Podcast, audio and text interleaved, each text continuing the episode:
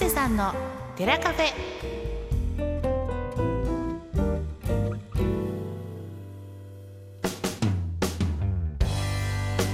長谷さんのテラカフェ。本日もナビゲートは私和田珠美です。さてこの番組人にはなかなか聞きにくい話えちょっとした疑問そして人生のヒントになるお話をしていこうという15分間になっています。さて本日も一緒にお話をしてくださる方ご紹介しましょう。この人長谷さんです。よろしくお願いします。はい、えー、こんにちは、えー、太田市八堀町の曹洞宗随願寺副住職そして森田保健の園長をしております長谷川俊道通称長谷と言います。東京タワーの下の大寺院で小僧として住み込みながら宗門の駒沢大学仏教学で禅を学び卒業後福井県の大本山永平寺で3年余り修行し永平寺から高しながら帰ってきました。その後ハワイのハワイのパールハーバーのお寺で開教師という仕事に7年半従事し帰国後今の仕事をしております。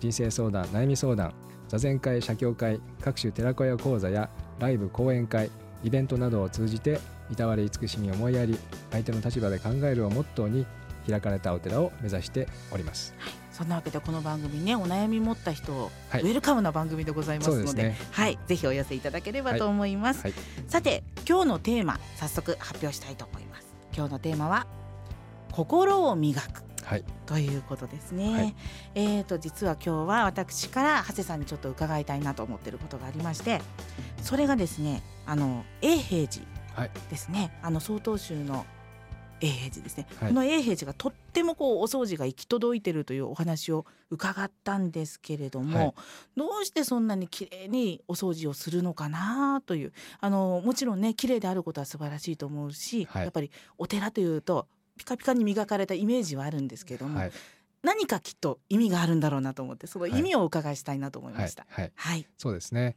去年のあの流行語にですねこう断捨離という言葉があって本もたくさんあの売れたんですけれども、はいね。はい。うん、あの永平寺ではですね、えー、大体朝3時、えー、に、えー、起きて、えー、朝の座禅えー、あと朝課といいまして朝のお経ですね。そしてあの食事、えーまあ、サムといって、まあ、労働があるんですけれども、はい。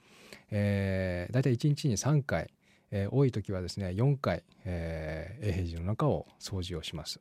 あの普段ねあのお家でお掃除をされている方たくさんいらっしゃると思うんですけれども1日4回っていうのはやっぱり多いですよね。そうですね、うん、うん。永平寺にはあの常時ですね200人から250人のお,、まあ、お坊さんといいますか修行僧がいるんですね。はい。えー、それらがこう一斉にですね、えー、掃除をしますから、えー、ほとんどその埃はないです。はい、はいなんかお掃除風景なんですけどちょっと迫力がありそうですよね。その人数でやっていると。そうですね。だいぶ迫力ありますね、うん、はい、はい、えっ、ー、と廊下とか階段やっぱりピカピカなんですか？タメさんあの永平寺行かれたことあります？いやあのねお写真でしか見たことないんです実は。そうですか。はい、はい、ぜひあの一度行って、えー、見ていただけるといいんですけども、はい、あの光りますね。木はあの磨くとですねワックスをかけたように光ります。あかけてないのにかけたように光ってるということなんですか？はい。あ、それはもう実際に見に行ってみたいなと思います。ええ。うん。あのうちのお寺もそうですけれども、はい、あの木はですね、こう多分水分をこう含むと、あのなんですかね、生きてるっていう感じがしますね。なんか喜んでるような感じがします。あの、法隆寺のね建物なんかも、はい、あの木造ですけど本当長くあの今に至ってるわけじゃないですか、えー、あれこそがやっぱり生きているってことなんですよね。そうですね。おそらくね、うん、うん、さてお掃除の話にまた戻っていこうかなと思うんですけれども、はい、これがやっぱりあの今日のテーマの心を磨くっていうことと関わってくるということですよね。はい、はい、あの永平寺のですね、まあ、子さんと言いますその先輩からですねえー、掃除をする時には己の心を磨きなさいというふうに、えー、よく言われました、はい、あのほとんど掃除をしてもですね埃も、まあ、出ないんですけれども毎日毎日お掃除をするということはですねその自分の雑念とか煩悩とかそういったものをですね、えー、洗い落とす、えー、そういう気持ちでえー、お掃除をしろということだと思うんですね。ですからこう、えー、庭掃きをしたり、はい、えー、雑巾がけをしたり、えー、その雑巾をこうゆすいでですねバケツのこう水を捨てるたびにですねなんかこう自分の中の、えー、雑念とかあそういったものもですね、えー、流れるようなまた流してしまうようなですねそういう感覚で、えー、お掃除をしていました、うん、やっぱりあの、はい、日本人の文化の中で大掃除っていうのもありますけれども、はい、あれはやっぱりその1年間のねあの自分の中の雑念とか迷いとかそういったものもこうすっきりさせるような効果があるんでしょうかねあると思いますね。うん、はい。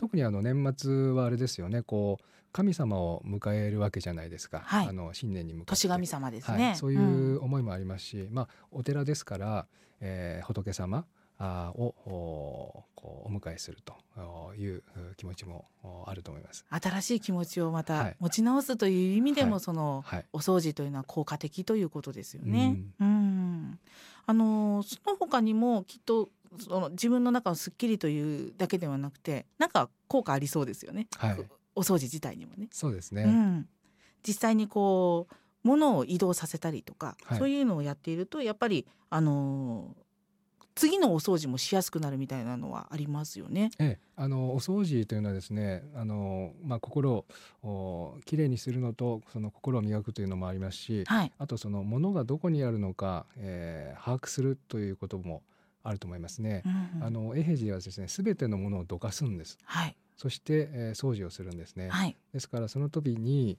こう人間の体って、えー、だいたいこう脳みそのうんもう8割以上がこう手にあるというふうに言われているじゃないですか。あ、あの感覚が集中しているってことですね。はい。はい、ここでまあ雑巾がけをするわけですね。はい。そうすると意識がですね、すごいにこう集中しているので、何がどこにどれぐらいあったかってほとんど覚えるんですね。ああ、なるほど。ええ。はあ。だから例えば、えー、ボールペンだとか紙だとか、はい、あ半紙だとか、筆だとか。うん、誰がどこに何がどこにあるかって全部覚えているのであの仕事の効率とかですね、はい、うんもう物をなくすとか忘れるとか、はい、そういったことはもう極力なくなりますね。ああ、そういった意味でもね、本当にあの、うん、なんて言うんだろうな生きていくのにもすごく大事な要素というか、うん、うんうん、人間だからこそできることなんですよね他の動物とはまた違う部分のところですよね。そうですね。すねはい。うん、あの永平寺と言いますとなんか山深いというイメージが非常にあるんですが、はい、冬なんかはお掃除きついんじゃないでしょうかね。冬はですね、あの、はい、雪が3メーター以上こう積もってですね、雪囲いってこう、雪が中に入らないように囲うんですけども。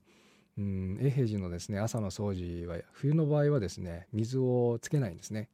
そうなんですか？はい。はい、水をつけるとですねあの凍ってしまうんです。あなるほど。えあの氷のリンクによるですね凍って、はい、その後からこう雑巾がけをしてくるお嬢さんがですねずーっと滑ってですね、はい、激突するっていうことになってしまうので なるほど、はい、あのもう凍るような気候になった時は一切水をつけないですね。はい、あの空拭きのお掃除でもやはりきつそうですよね。きついですね。はい、はい階段もこう何百段もありますんで。ああ、なるほど。はい。そうか。うん。うん。なんかあのお話によりますと、皆さん冬でも裸足で過ごされるということで。はい。はい。あの冬の家事をやった方なんかでねすごい寒い日なんかは手が荒れたりしますよね。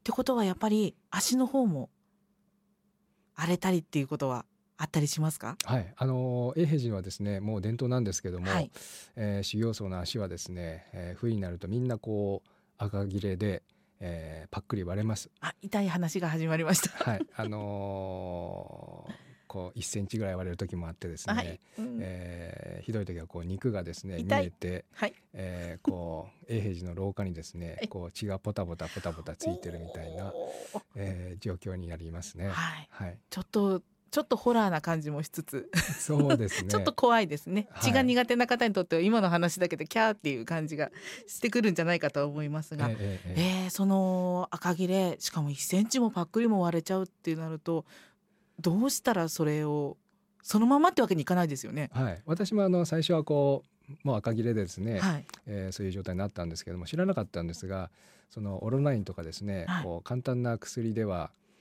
毎朝毎朝掃除しますんで毎朝毎朝割れるんですね。ですのであのこ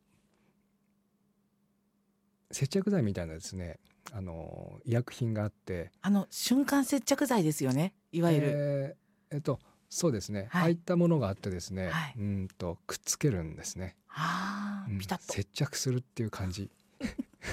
そうじゃないともう塞げない感じなんですかね。塞げないですね。そのたんびに割れるっていう感じなので。なるほど。はい。痛そうですね。えー、痛いんですけど、はい、うん、あのだんだんこう痛気持ちよくなってくるんですよ。あら。そんなこともあるんですか？すね、はい、へえ。そうか、うん、何か生まれてくるものもあるんですね。そこでね。どうなんでしょうね。うん、そうなんでしょうかね。はい、でもなんかその一つ一つがやっぱり修行なんだなっていうのをそのお話聞いてて思いました。ものすごく。はい、はい、あのここでまた一つ。はい。トイレのお掃除のお話をちょっと伺いたいなと思うんです、はい、はい、トイレのお掃除はですね、えー、その永平寺ではあとてもあの大切にしています。はい、あのイエローハットのですね、えー、影山会長さんがそのトイレを掃除してですね、えー、業績も社員もこう業績も伸びて社員も生き生きしたということがあの非常に有名なんですけれども。ご本人がごお掃除をされたということですか？会長さんがですね、はい。えー、非常に有名なんですが、はい、永平寺はですねトイレのことを通すと言いまして、はい、まあ、東のお位置にあるんですね。あ東の司と書いて通すですね。はい、はい、でここの修行がですね一番の修行になるというふうに言われていて、はい、その永平寺の一番偉いその善治様もですねえー、この修行だけはあ他の修行僧にはやらせません。あ、ご自分でやります。ご自分でなさるんですね。はい、もう朝、はい、その三時とかですね起きて自分でやるんですね。はい。これはまたなんでなんでしょうか？あのトイレというのはこう人が一番まあ汚いというか嫌がるというところですよね。そこはあの己のまあ我欲というか欲がこう一番出るところですよね。そこ嫌がるところというところ。はい、はい、そこをあえて、えー、掃除する。で永平寺の場合はその素手です。はい、あのビニールのこう手袋とかですね、はい、モップとかあ一切使いません。はい、えー、雑巾と素手で、えー、こう便器の中までですね、はい、全部洗って、えー、掃除をします。はい。でこの手という手でするということもきっと意味があるんですよね。そうですね。はい。あのー、手というのはですね。あれこれ私さっき喋りましたっけ？あさっきもお話しされてましたけど、そうですよね。集中する場所っていうふうにおっしゃってました。はい。はい。あのー、手というのはですね、えー、人間のこの脳みそがですね、えー、集中している場所なので、そこで掃除をするということが、えー、一番、えー、自分のですね、えー、指標になるんだというふうに思います。はい。はい。そうするとやはりトイレを素手で掃除するということでこうそのなんていうのな大事にしようという気持ちというかそういうのが養われるということでしょうかね。そうですね。普段私たちはこう、うん、自分のことしかこう考えていないんですけども、例えばお掃除を使うあお掃除じゃないあのトイレを使う人の立場、はい、えー、になった時にですね、はい、どういったところどういったあことをしてもらえば、えー、その喜ぶかとかですね、えー、こう二人称とか三人称の立場で、えー、考えるということがその掃除をするということだけで、えー、できると思うんです。だからその永平寺のですねえー、おトイレっていうのは本当に綺麗ですし、はい、こうトイレットペーパー見ていただくと分かるんですけど、はい、全部三角形に折ってあってですね、次の方がこうトイレットペーパーを、えー、取り出しやすいように、えー、なってます。はい、あのやっぱりこの自分のうちの掃除のことも考えたんですけど今。あのなんて言ったらいいのかな、えー、誰かが遊びに来る時とか分かってる時ってものすごく力を込めてお掃除できますよね。あはいはい。はい。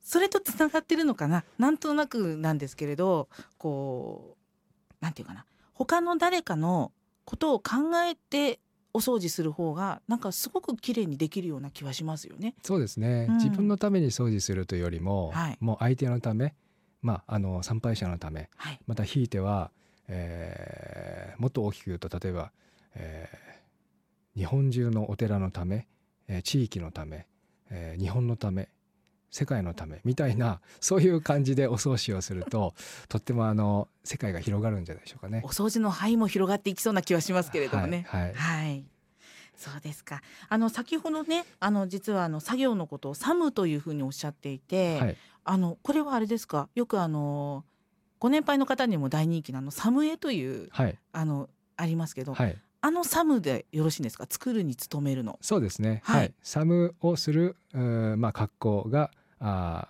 格好まあ服がですね、はい、えー、サムエというふうに呼ばれてます。はい。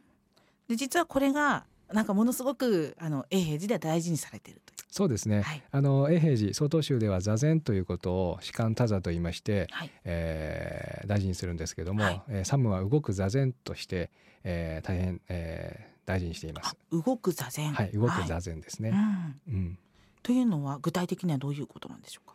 あの私たちはですねこう座っている時は、えー、もちろん足を組んでですね、えー、心を静かにして、えー、息を整えるんですね。その時は、えー、人間というのは 体を止めると、はい、体と心というのは一つですから体を止めて息を整えると心は整うというふうに、えー、考えます、はい、これが座禅ですね、はい、で動く座禅の場合は、今度は例えばお掃除をしたり、えー、トイレ掃除や庭掃除をすることで、えー、お掃除と自分がこう一つになると、はい。えー、それにこう没頭するっていうんですかね、はい、他のことを一切考えないで、えー、それに集中すると。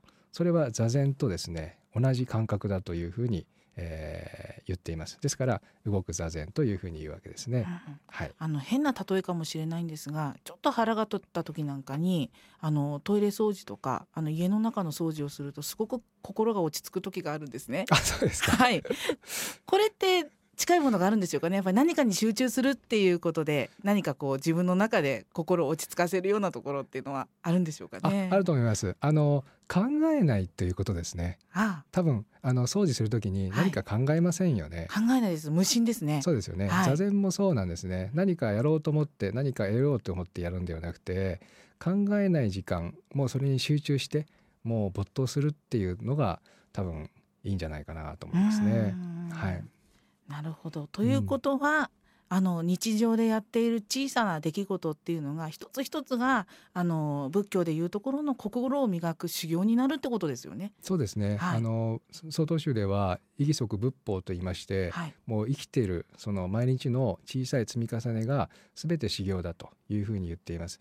例えば私たちが今日やることは明日を作るわけじゃないですか。はい、で明日やることがその次の明後日を作るわけで、はい、今日やってることがずっとずっと自分を作ってるわけですよね。はい、つまり最終的に、まあ、あのお亡くなりになる時に、えー、こう自分が作ったものがあこう皆さんから見られるわけですよね。はい、それがこう人生えー、もお,、まあ、お掃除も座禅もすべて修行だというふうに捉えるわけですよね。なるほど、はい、今日のお話を聞くと一回背筋を伸ばして改めて家の中を掃除してみようかなという気持ちになりますよね。ありがとうございます。はい、まさにこれがこう自分を磨くことにつながるっていうなんかこうねもっと難しい座禅組まなきゃいけないのかなとかいろいろ思うんですけど、はいそんなことじゃなく本当に日常生活からでいいんだなっていうのをすごく納得しました。はい、はい、はいさあそんなわけでですね今日も長谷さんのテラカフェお送りしてまいりました、えー、この番組では皆様からの悩み相談質問なども受け付けております、えー、ぜひねあの FM 太郎または随願寺のホームページ www. 随願寺 .com にあります、えー、メールアドレス info アットマーク随願寺 .com こちらの方までお送りいただきたいと思います、えー、今日も楽しくお話ししてくださったのはこの方長谷さんでした。どうもありがとうございました、はい、ありがとうございました。